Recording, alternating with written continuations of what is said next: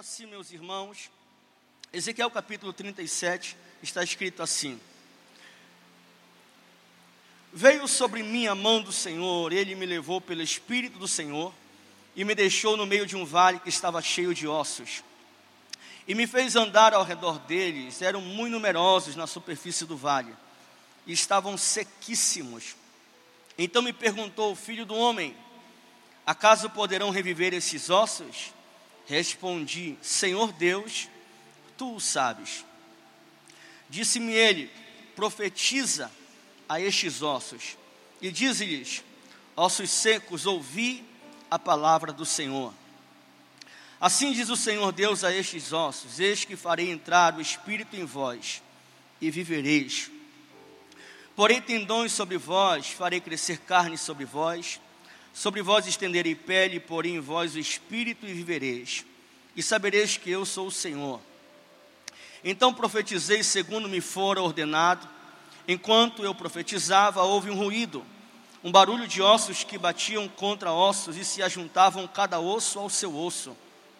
Olhei, e eis que havia tendões sobre eles, e cresceram as carnes, e se estendeu a pele sobre eles, mas não havia neles o espírito.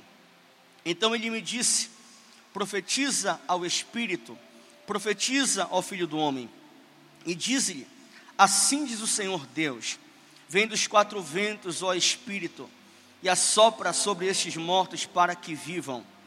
Profetizei como ele me ordenara, e o Espírito entrou neles e viveram, e se puseram em pé um exército sobre modo numeroso. Amém?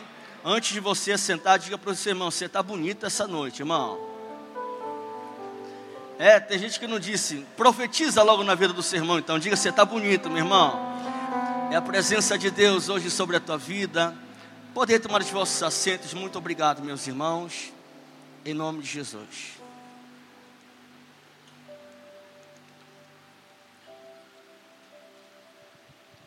Queridos irmãos, esta passagem bíblica é uma passagem que todas as vezes que eu me deparo com esse texto bíblico, eu confesso que ela é carregada de muitas verdades espirituais, princípios de Deus na nossa vida. E vale, vale lembrar que, para nós termos uma vida de vitória, é muito importante que compreendamos qual é a vontade de Deus conforme a Sua própria palavra. Aqui, no capítulo 37, a gente percebe que o que está acontecendo aqui é uma espécie de filme de terror porque a Bíblia diz que Deus levanta um profeta por nome Ezequiel. Deus, quando levanta Ezequiel, a Bíblia diz que então Deus leva Ezequiel e coloca Ezequiel no meio de um vale. A Bíblia diz que a mão do Senhor veio sobre ele e no Espírito do Senhor transporta Ezequiel para o meio de um vale. E Ezequiel percebe que o vale onde ele está é um vale que está cheio de ossos, e os ossos estavam sequíssimos. A Bíblia diz então que depois que o Senhor fez Ezequiel passar ao redor daquele vale, então Deus começou a falar com o profeta, dizendo: é, Profeta, Ezequiel, obreiro, acaso poderão reviver esses ossos? Então Ezequiel ao mesmo tempo responde: Senhor Deus, tu sabes. E Deus então começa a ordenar ao profeta começa a dar algumas diretrizes para o profeta ali naquele momento, e Ezequiel é obediente à voz do Senhor, e um grande milagre acontece naquele vale. Mas sabe, meus irmãos, aqui nós aprendemos muitas lições, eu quero tentar ser o mais cirúrgico possível, para que nós possamos essa noite sairmos daqui compreendendo perfeitamente o que, que Deus tem para a nossa vida. E eu nem quero pregar bonito aqui, irmão, porque às vezes o pregador prega tão bonito, eu quero compartilhar convosco uma porção escriturística dessa. Aí todo mundo, olha, o pregador pregou muito, aí o que, que Deus falou? Não sei. Então eu quero falar rasgado aqui, bem claro, para que compreendamos nessa noite o que está na palavra do Senhor. A primeira coisa, meus irmãos, que eu percebo nessa passagem é que o lugar onde Ezequiel foi levado mostrava claramente qual era a situação do povo de Israel, ali no reino do norte e reino do sul. Aquela imagem, aquela circunstância em que Ezequiel ele se depara, Ezequiel percebe que os ossos secos se refere à situação, à condição do povo, da nação de Israel em relação à sua vida espiritual. E é por isso então que Ezequiel ele começa a ver todo aquele vale cheio de ossos. E sabe, meus irmãos, a primeira coisa que nós aprendemos aqui é: se nós quisermos alguma transformação da parte de Deus, se nós queremos desfrutar de um grande avivamento de Deus na nossa vida, se nós queremos de fato desfrutar do que o céu tem para a nossa vida, nós não podemos fugir da nossa realidade. Nós não podemos fugir da nossa real situação.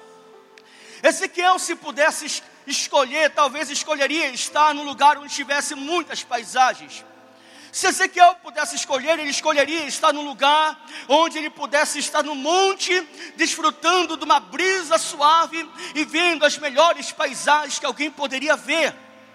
Mas aqui, Deus é claro quando explica para o profeta, nas entrelinhas, dizendo: obreiro, profeta, você tem que aprender que quem é meu instrumento não escolhe onde quer estar, mas tem que aprender a encarar a real situação de que alguém esteja vivendo. Pastor, eu não estou entendendo. Por que, que muita gente não muda de vida? Por que, que muita gente não desfruta de milagres do Senhor? Por que, que muita gente não desfruta do que o céu tem para a sua vida? Simples, porque quer mascarar uma coisa que não é. Está fugindo de um problema e tenta maquiar esse problema, enquanto Deus está dizendo: Você quer desfrutar do que eu tenho para a tua vida? Então aprenda a encarar a tua realidade. Pastor, seja mais claro, vou ser mais claro. A Bíblia diz que quando Moisés morre no monte, o próprio Deus é coveiro de Moisés. E quando Deus chega para Josué, Deus não usa eufemismo dizendo: Josué, é o seguinte, ó, Moisés não desceu, mas deixa quieto, vai e guia o povo. Não, Deus fala: Josué, Moisés, meu servo, é morto. Ou seja, aprenda, Josué, que a vida não vai ser somente de sim, na vida não vai ser somente de bênção, mas você tem que aprender a encarar, Josué, que na vida vai ter problema, na vida vai ter dificuldade, mas eu estou te levantando não é para fugir de dificuldade, Josué, eu estou te levantando para encarar a realidade. Vai para cima que eu sou contigo, rapaz. Pastor, me explique então, deixa eu ser mais clara. Tem gente que está com depressão e não aceita e por isso fica mascarando. Não, está queimado. Não, não, meu irmão. Se você está com depressão, diga: Deus, eu estou depressivo e eu preciso de ajuda. Ah, o casamento está indo à falência. Mas deixa maquiar no Instagram aqui, ô oh, glória. Hum, vamos fazer biquíni aqui e mascarar um casamento que está uma bênção, quando na verdade está quase indo à falência. Aprenda a encarar a tua realidade e dizer: Deus, eu preciso de ajuda. Você não desceu hoje à casa do oleiro para maquiar alguma coisa diante de Deus, mas aqueles que vieram aqui dizendo: Senhor, eu preciso, eu sou fraco, eu não tenho, eu não faço, eu sou pequeno. Deus está nessa noite dizendo: Tu não faz, mas eu faço, tu não tem, mas eu tenho. Você não pode, mas eu posso te levantar. Você lembra do fariseu e do publicano que subiram no mesmo templo, foram com a mesma motivação, que é orar, mas o resultado foi diferente. Enquanto o fariseu estava dizendo: Senhor, glória, eu, ó, eu jejuo duas vezes, eu dou o dízimo. Sabe como é que é? Eu sou do manto. Ô oh, glória, tá vendo aí Jesus pegando fogo? Pois é, eu sou um santo, eu sou usado, eu sou poderoso. Ó, oh, e eu não sou como esse pecador aí. Mas o, o, o publicano não estava querendo se justificar dizendo do que fazia, mas ele nem ousava levantar a cabeça ao céu e dizia: ser propício a mim que sou pecador. Jesus disse: Quem desceu justificado? Eles disseram o publicano. Pois é, porque quem se humilha, o Senhor vai te exaltar. Então você quer milagre? Quantos precisam de um milagre aqui? Diga glória a Deus. Então olha para o seu irmão com olhar de profeta. Pastor, como é olhar de profeta? Não sei. Inventa um aí que você entende que é de profeta e diga assim mesmo: Você quer milagre? Então não mascare a tua realidade.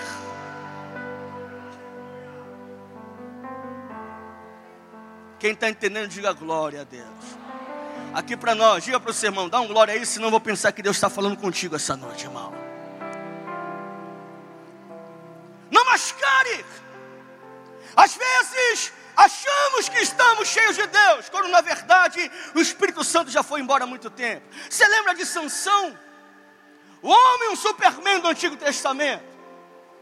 Mas quando passa no cabeleireiro lá da Dalila, corta o cabelinho. E quando os inimigos se levantam, olha o que ele diz: Mais uma vez, Deus vai me dar vitória sobre os inimigos. Os inimigos pegam ele, cegam Sansão, humilham Sansão. E o que é mais triste desse texto é quando a Bíblia diz: E o Espírito de Deus já havia se retirado dele mas ele não percebeu. Tem gente que parece que é uma benção, quando na verdade já se tornou um vale cheio de ossos. Tem gente que parece que está sendo usado, quando na verdade está precisando ser ressuscitado aqui essa noite. Se você quer desfrutar do que Deus tem para a tua vida, então seja para Deus realista e diga: Deus, eu desci aqui no vaso doleiro, aqui na olaria, porque eu preciso, pastor. Orar é para os fracos, é por isso que eu oro, porque a gente é fraco e depende exclusivamente da presença do Senhor. A primeira coisa que temos que entender é isso, meus irmãos.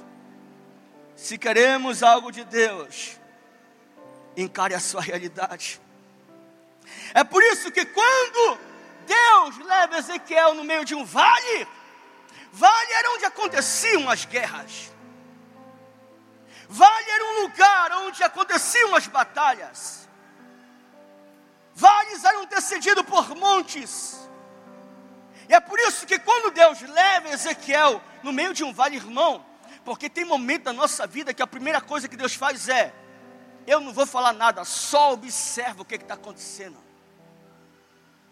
Tem momentos que Deus não vai falar nada ainda, Ele só vai dizer: Está pegando a visão aí, obreiro? Está enxergando aí? Já caiu a ficha? Porque tem momentos na nossa vida, meu irmão, que às vezes eu nem preciso Deus falar. Só o fato de você enxergar já está na cara do que, que Deus tem para a tua vida e o que, que Ele quer fazer. O problema é que tem aquele tipo de cego que não quer enxergar, não aceitam realidade. Mas quando Deus leva Ezequiel, Ezequiel começa a andar ao redor do vale. E quando ele olha, a Bíblia diz que Deus faz uma pergunta. Olha o que Deus pergunta: Filho do homem, acaso poderão reviver esses ossos? A situação, meus irmãos, é tão desafiadora que do ponto de vista humano não tinha como ter vida ali. Mas Deus pergunta, cutucando o profeta: Obreiro, acaso poderão reviver esses ossos? Acaso o milagre pode acontecer nessa pessoa que está com câncer? Acaso esse casamento pode voltar a ser feliz? Acaso poderá voltar esse filho que está nas drogas? Acaso poderá voltar a alegria para a tua casa, para a tua família? Acaso poderá voltar para o teu, teu casamento os milagres de Deus sobre a sua vida? Acaso poderá o céu se rasgar sobre a tua vida e algo milagroso acontecer? Acaso poderá? E ele pergunta: acaso poderão reviver esses ossos? Ezequiel, quando olha, ele logo responde, porque quando ele observa, ele diz: Eu via muitos ossos, numerosos, e estavam sequíssimos. O termo sequíssimo reflete ao tempo em que aqueles ossos estavam ali. E se estavam sequíssimos é porque já havia muito tempo, estavam ali há muito tempo sobre a superfície do vale. E Ezequiel responde para o Senhor: Senhor Deus, tu o sabes. O que, que Ezequiel está dizendo é: ó, ao ponto de vista humano, não tem como mas eu sei alguém que pode fazer alguma coisa por eles. O Senhor, o Senhor, o Senhor, o Senhor. E quando ele diz o Senhor, ele disse: Pois é, então começa a profetizar, profeta, porque quem me reconhece como Deus do impossível, eu vou fazer participar também de coisas impossíveis. Não entendi, pastor. Pode estar quebrando tudo ao teu redor, querido. Se você reconhece Deus como Deus da impossibilidade, Deus vai te usar para operar milagres impossíveis. Quem toma posse disso aqui, diga glória a Deus. O segredo não está em você, o segredo sempre esteve em Deus. Se nós reconhecermos Deus como Senhor da nossa vida, Ele nos fará de participar de coisas impossíveis. Você lembra de Pedro? Pedro com os discípulos dentro do barco, e Jesus andando por sobre o mar, andando. Aí eles, com medo da tempestade, não bastasse isso, viram alguém sobre o mar. Aí pensaram: agora pronto, deu zebra. Que foi? Não bastasse a tempestade, tem um fantasma sobre o mar. Aí Jesus, obreiros, ei, sou eu, não temas. Aí, ó Pedro, é tu mesmo, Jesus. Aí Jesus, sou eu, Pedrinho, sou eu.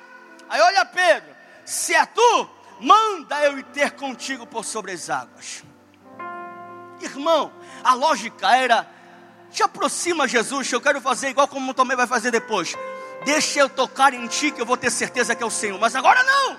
Pedro diz: É tu? Então manda eu ir ter contigo por sobre as águas, porque o Jesus que eu sirvo é um Jesus que me permite desfrutar de milagres que eu nunca vivi. Jesus disse: Está crendo, Pedro? Então desce do barco, rapaz, vem de embora. Aí Pedro, eu vou, eu vou. Vocês podem não querer ir, mas eu vou andar por sobre as águas. Eu posso ter afundado, mas que eu andei, andei por sobre as águas, porque quem reconhece a soberania de Deus vai participar também de milagres que Ele tem para operar. Quem vai participar desses milagres em 2023, diga glória a Deus. Então sorria para o seu irmão e diga: não é sobre você, é sobre o Deus que te chamou. Diga: não é sobre você mas é sobre aquele que te prometeu. Diga Jesus, Jesus, Jesus. Quem quer, quem vai crer, quem vai crer que Ele é o Deus do impossível, quem acredita nisso aqui, meu irmão? Eu vou te dar 30 segundos para levantar tua mão e dar glória a Deus. Se você acredita que Ele é o Deus milagres, o Deus que cura, o Deus que faz, Ele é Deus. Reconheça Ele como Deus. Eu lembro meu pai é pastor em Vila do Conde. Nós estávamos numa igreja dele lá em Canaã. É uma igrejinha, irmão, no meio do mato. Bem no meio do mato mesmo. Eu lembro que era uma vigília. Eu estava pregando três da manhã. Aleluia. Enquanto eu estava pregando nessa vigília, eu estava pregando, pastor Jacques, sobre o Deus do impossível. E haja eu pregar, meu irmão, pregar, pregar, pregar, pregar. Deus é Deus que faz, Deus é Deus que tem, Deus é Deus que opera milagres. De repente, meus irmãos, no meio, no meio da, da, da pregação, entra uma mulher com uma criança no colo, gritando no meio da igreja. Não bastasse isso, um homem entrou atrás dela correndo. Eu, a gente não entendeu o que estava acontecendo. Irmãos, eu gelei daqui para baixo. Porque imaginei, o cara deve estar tá querendo matar a mulher facada, alguma coisa disso. Só que sem compreender, meus irmãos, a mulher correu, jogou a criança no meu colo. Eu estava pregando. E quando ela jogou no meu colo, ela disse: Pastor, me ajuda. Ela jogou a criança e ela se jogou debaixo das cadeiras de plástico. E o rapaz era marido dela e foi abraçar ela. Irmãos, eu olhei para a criança, a criança estava roxa. Eu não sei se você já tocou naqueles frangos que a gente tira de de freezer, você toca naquele peru, sabe? Tá gelado assim, estava gelado. Eu olhei para a criancinha, deveria ter um ano de idade, um, um, dois, um ano e dois meses, alguma coisa assim. E quando eu olhei para aquela criancinha, não estava respirando, roxo e estava tava gelado.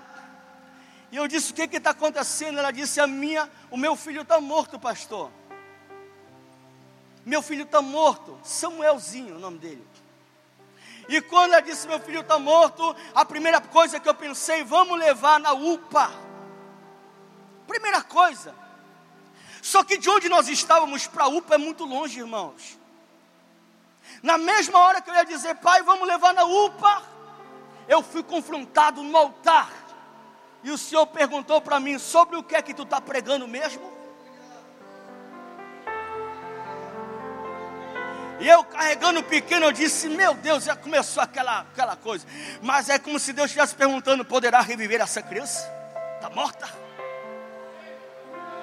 E eu olhava para o lado, cadê os obreiros? Esperando o que, que ia acontecer. E eu disse, mas e se eu orar, mas como é que vai ser? Não é melhor colocar primeiro lá na UPA e de repente não der certo, a gente ora.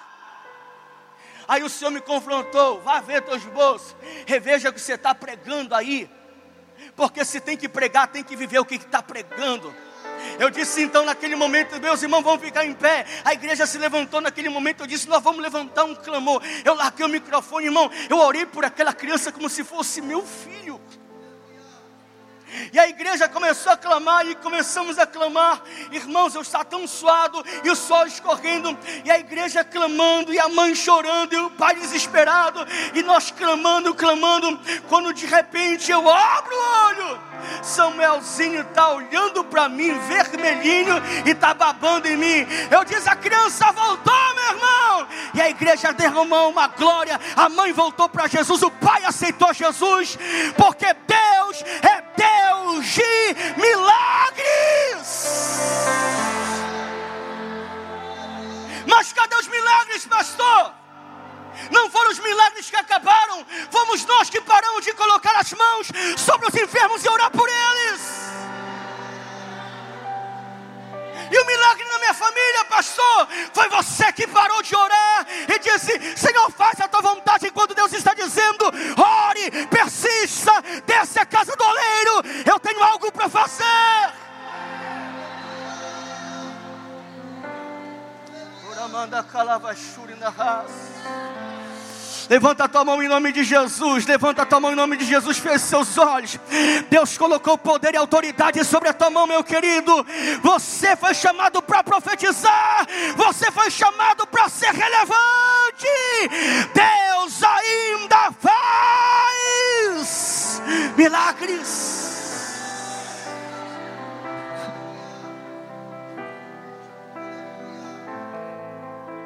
É forte. Porque quando ele pergunta, poderão? Ezequiel, tu sabes. Aí Deus, é? Eu sei. Tu sabes. Então, obreiro, profetiza. Profetiza porque eu não me limito com as tuas impossibilidades. Que para nós, irmão, tem momento que você diz, eu vou na casa do oleiro, mas como é que Deus vai fazer? Você vem na casa do oleiro e ainda quer dizer para Deus, a gente faz, olha, Senhor, tu faz assim, assim, assado, eu já fiz o script, só assim embaixo, Deus está dizendo, rasga isso. Eu é quem vou fazer e é tu quem tem que crer no que eu tenho para fazer na tua vida. Porque a Bíblia diz que Deus faz infinitamente além, além, além, além daquilo que pedimos ou do que pensamos. Além. Aí Deus fala, Ezequiel, então profetiza. Profetiza. Sabe o que é interessante? É que Deus diz, ó, profetiza ao filho do homem, dizes, ó.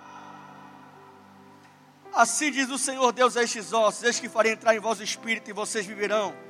Porém, tendões sobre, vo, sobre vós, farei crescer carne sobre vocês e cobrirei pele. Porém, vocês o espírito e vocês viverão. É engraçado que em nenhum momento Deus disse: Eu vou organizar os ossos, cada osso ao seu osso. Não. Ele disse que colocaria tendões, carne, pele e o espírito. Mas enquanto Ezequiel profetizava, os ossos começaram a. Passou o que é isso?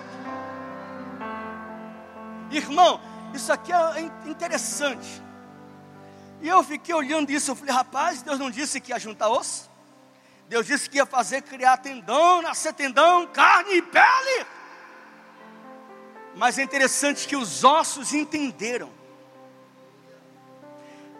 que se o, a função de um tendão é se ligar aos ossos e conectar as extremidades dos músculos, então o osso entendeu. Para o milagre acontecer, eu preciso fazer a minha parte. Deixa eu ir para perto de onde eu preciso estar. Deixa eu ir para o lugar da benção.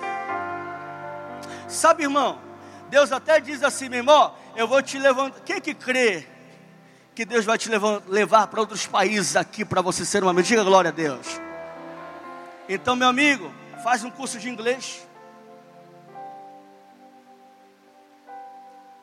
Quem é que crê que Deus vai te levantar como profeta, um pregador da palavra? Diga glória a Deus, irmão. Então vem para a escola bíblica dominical assentar e aprender. Quem crê que Deus vai abrir uma porta de emprego, sei lá, meu irmão, um milagre vai acontecer, diga glória a Deus. Então aprenda a se colocar no lugar da benção. Os ossos entenderam que precisavam estar no devido lugar para que o milagre acontecesse. Se um osso consegue entender, como é que nós não vamos entender, meus irmãos? O obreiro está orando há 37 anos, Senhor, cadê a minha obreira? Mas o obreiro não teve coragem ainda de arrumar um trabalho sequer para ter a bênção. Tem irmãos que estão dizendo: Meu Deus do céu, será que eu vou ser meu nunca, meu Deus? Deus está dizendo: Teu varão está até preparado, obreiro. É você quem tem que se preparar para receber o que eu tenho para a tua vida. Tem irmãos aqui que tem um ministério lindo, mas você precisa se colocar no lugar da bênção. Irmãos, eu até falo na missão com os jovens sempre isso. Quando eu comecei a pregar, logo no início, eu era o pregador oficial da oração no meio-dia, pastor. Era eu, a irmã Miriam e a irmã Celeste. Era batata. Chegava no culto da oração no meio-dia. Irmão Salomão Júnior, pregador da oração. E eu tinha que ter mensagem todo dia. E eu dava lugar, irmão. Pregava e as irmãzinhas dando glória, eu, e eu pregava mais então. Deus tem coisa grande para a tua vida. Só se coloque na posição. Como você quer milagre se não quer orar? Como você quer céu aberto se não quer olhar para o céu? Como você quer ver milagres acontecendo se você não se entrega de fato para o Senhor? Deus está dizendo: Eu tenho milagre para fazer, mas se coloca no lugar, se coloca na brecha, que Deus vai fazer algo pela sua história. A Bíblia diz, irmãos, eu paguei tão preço para entender isso. Cresceu tendões cresceu a carne, cresceu a pele. É interessante que eu ia para o Google saber qual é a função da pele. Eu disse qual é a função da pele, quando de repente eu dei uma topada, pum, agora, de tarde. E eu disse, eita, está doendo. Falei para a Marlene, traz um bandeja aí, traz um pano. E começou a sangrar meu pé, sangrar, sangrar, sangrar. E a sensibilidade, é o Senhor falou no meu coração, está entendendo a função da pele? Aí eu fui para o Google, o que, é que a pele faz? A pele, além de equilibrar a temperatura do corpo, ela equilibra também a questão da sensibilidade. Irmão, precisamos voltar a ser sensíveis. Sensíveis sensíveis. Deus está falando e você está nem aí. Deus está fazendo e você não está percebendo. O Espírito está querendo te levar para uma outra dimensão e você está mais por fora que não sei o que. Deus está dizendo: volte a ser sensível, volte a trazer aí o lencinho para enxugar os olhos cheios de lágrimas. Volte a ser sensível à voz do Espírito, volte a ser sensível à presença do Espírito, volte a ser sensível ao chamado de Deus sobre a tua vida. A minha irmã, antes de falecer, ela disse para mim: Tu é muito enjoado. Eu falei: Por quê, mana? Porque tu fica mandando o irmão olhar para o lado. O irmão nem quer olhar para o lado. Eu disse: Eu vou continuar sendo enjoado sim. Então, olha para o seu irmão e diga assim mesmo: Volte a ser sensível. Tem gente que me ouve aqui quando era de madrugada, o Senhor te acordava de madrugada. Você já levantava dizendo: Fala, Senhor, que o teu servo ouve. Eu quero te ouvir, quero falar contigo, eu preciso te sentir. Cadê a sensibilidade? E eu estou encerrando, irmãos. Porque dentre tudo isso que nós vemos, Ezequiel 37, o que que Deus espera de nós diante de um mundo cheio de ossos secos? A primeira coisa que Deus espera de nós, sabe o que, que é? É de um profeta que volte a enxergar os ossos. Quem me ouve, diga amém. Está na hora de voltarmos a enxergar os ossos. Pastor, seja mais claro. Eu sei que a gente gosta de enxergar o que é mirabolante, do que é maravilhoso, do que é grandioso. Mas Jesus nos ensinou que nós precisamos enxergar os ossos e quem são os ossos, pastor? São aqueles que precisam de ajuda. Deixa eu engrossar esse mocotó aqui, meu irmão. Você pode estar uma bênção aqui, mas talvez o teu filho esteja na beira do abismo e você não está percebendo os ossos. Você pode estar aqui dando glória a Deus, uh, glória a Deus, aleluia. E tem alguém dentro da tua casa que está precisando de ajuda e você não está percebendo. Você pode estar uma pessoa cheia de Deus aqui, glória a Deus por isso. Mas Deus nos chamou para olhar para os ossos. Uma irmã me chamou esses dias, a Marinha sabe disso, minha esposa. a irmã disse: Pastor, o meu filho está se metendo com tantas coisas. Eu quero que o senhor ensine ele a pregar. E ela me enjoando, meu irmão, falando tanta coisa. Eu disse: ensinar a pregar. Eu disse: primeiro eu quero ter uma conversa com o seu filho. E cheguei lá na padaria e estava lá o filho dela, 12 anos de idade. Sentou lá comigo, o pai é pastor no interior e estava lá também a ela atrás da, do balcão. Eu sentei para começar cobreirinho, cruzei as pernas, me deu um cafezinho aí, 20 centavos. Trouxeram e eu disse, sobreiro. Aí, vamos lá, pastor, por onde eu começo? Eu disse, eu, me diz uma coisa, o que que tu sonha para a tua vida? Ai, pastor, eu sonho de ser um jogador de futebol. Eu sonho de ganhar muito dinheiro. Eu disse, que mais? Que mais? Não, pastor, é só isso. Eu disse, alguma coisa sobre Jesus, sobre o céu. Não, não, pastor, eu só quero ser jogador de futebol mesmo, ganhar muito dinheiro.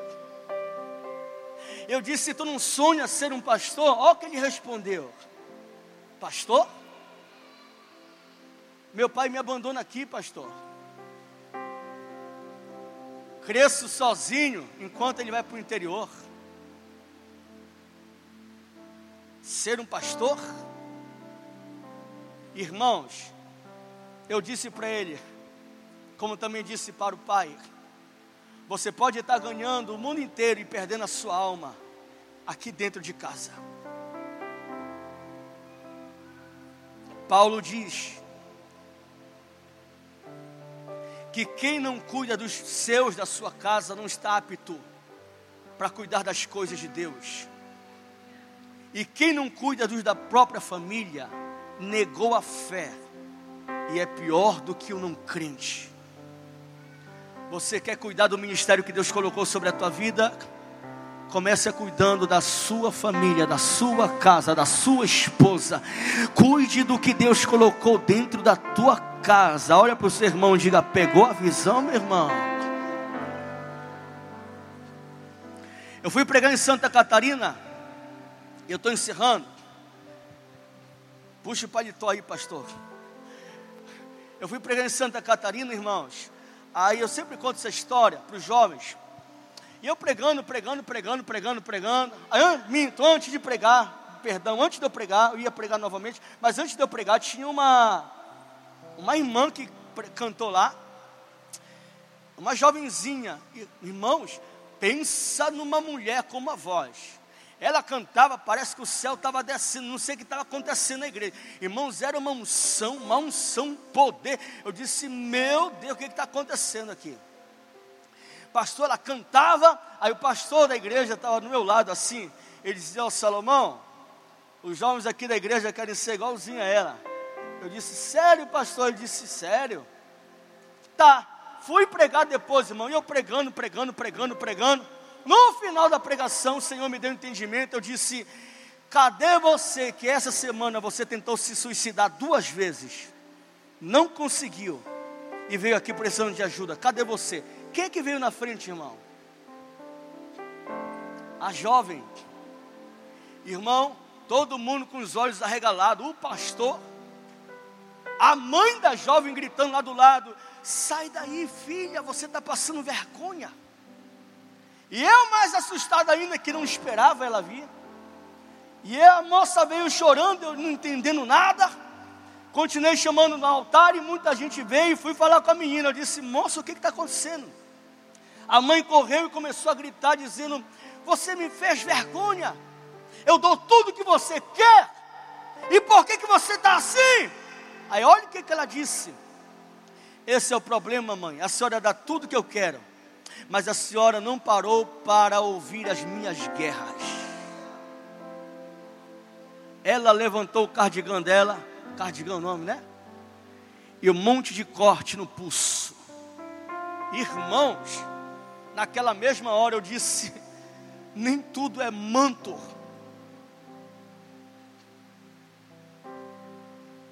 Deus te levantou para enxergar os ossos.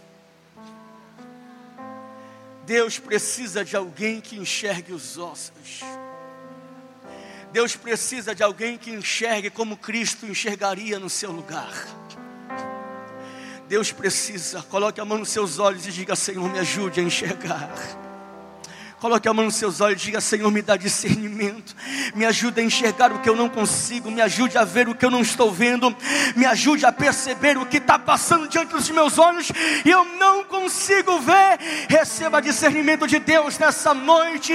Volte a enxergar os ossos.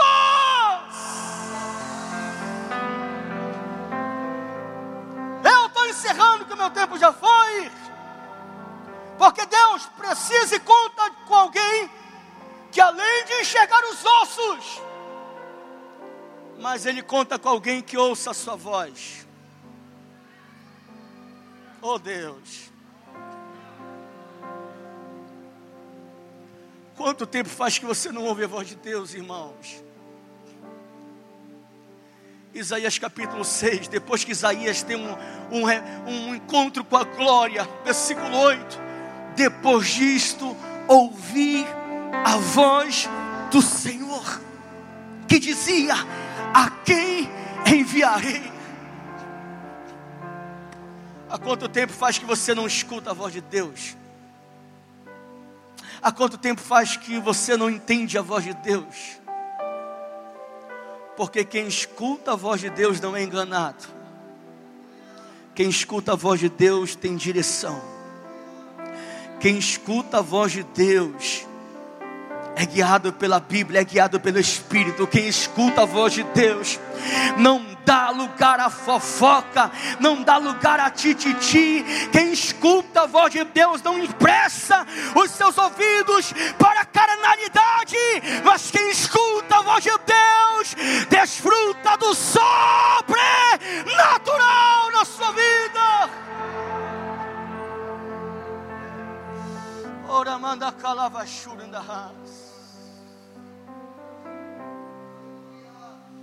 Dá uma piscada para o seu irmão e diga: volte a ouvir a voz de Deus. Se põe em pé, que eu estou encerrando.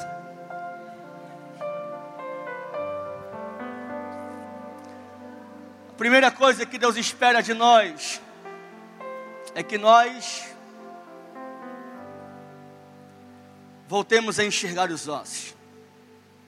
A segunda coisa que Deus espera de nós para 2023 é que nós possamos voltar, ó, a ouvir papai falar. E é descendo na casa do oleiro que você ouve. A terceira coisa que Deus espera de nós, sabe o que é? Profetiza. Profetiza. Profetiza. A Bíblia diz: prega em tempo e prega em fora de a Bíblia diz: Como ouvirão se não há quem pregue? Há poder nas suas palavras, sim. Mas em todo momento que Pro Ezequiel profetizava, ele diz assim mesmo: Ossos secos, ouvi a palavra do. Porque não é a palavra do pregador, não é a palavra do profeta mas é a mensagem que o pregador carrega, é a mensagem que o profeta carrega, que é a mensagem do Senhor. Aqui para nós, irmão, aqui para nós, ó, está me ouvindo? Troca murmuração por palavras de bênção. Para de ficar dizendo para o teu filhinho: esse moleque, não presta. Troca e diga: meu filho é uma bênção. Mamãe sempre diz, ela me levava para a igreja até que um, um irmão do ciclo de oração disse: Não traga mais seu filho para a igreja, porque ele só fica atrapalhando no culto. Deixa seu filho em casa. Mamãe diz: Muda a senhora de igreja, que o meu filho vai continuar vindo para a igreja assim, vai continuar ouvindo a palavra assim. Pode pular, pode gritar, mas vai crescer debaixo da glória sim. É, mamãe, volte aí lá na cabeça do teu filho e profetiza, é uma benção. Pastor, mas o médico já deu laudo. E quem é que vai além da medicina? Pastor, mas já disseram que é o fim. Quem dá a última palavra é o Senhor na nossa vida. Experimenta profetizar. Feche seus olhos de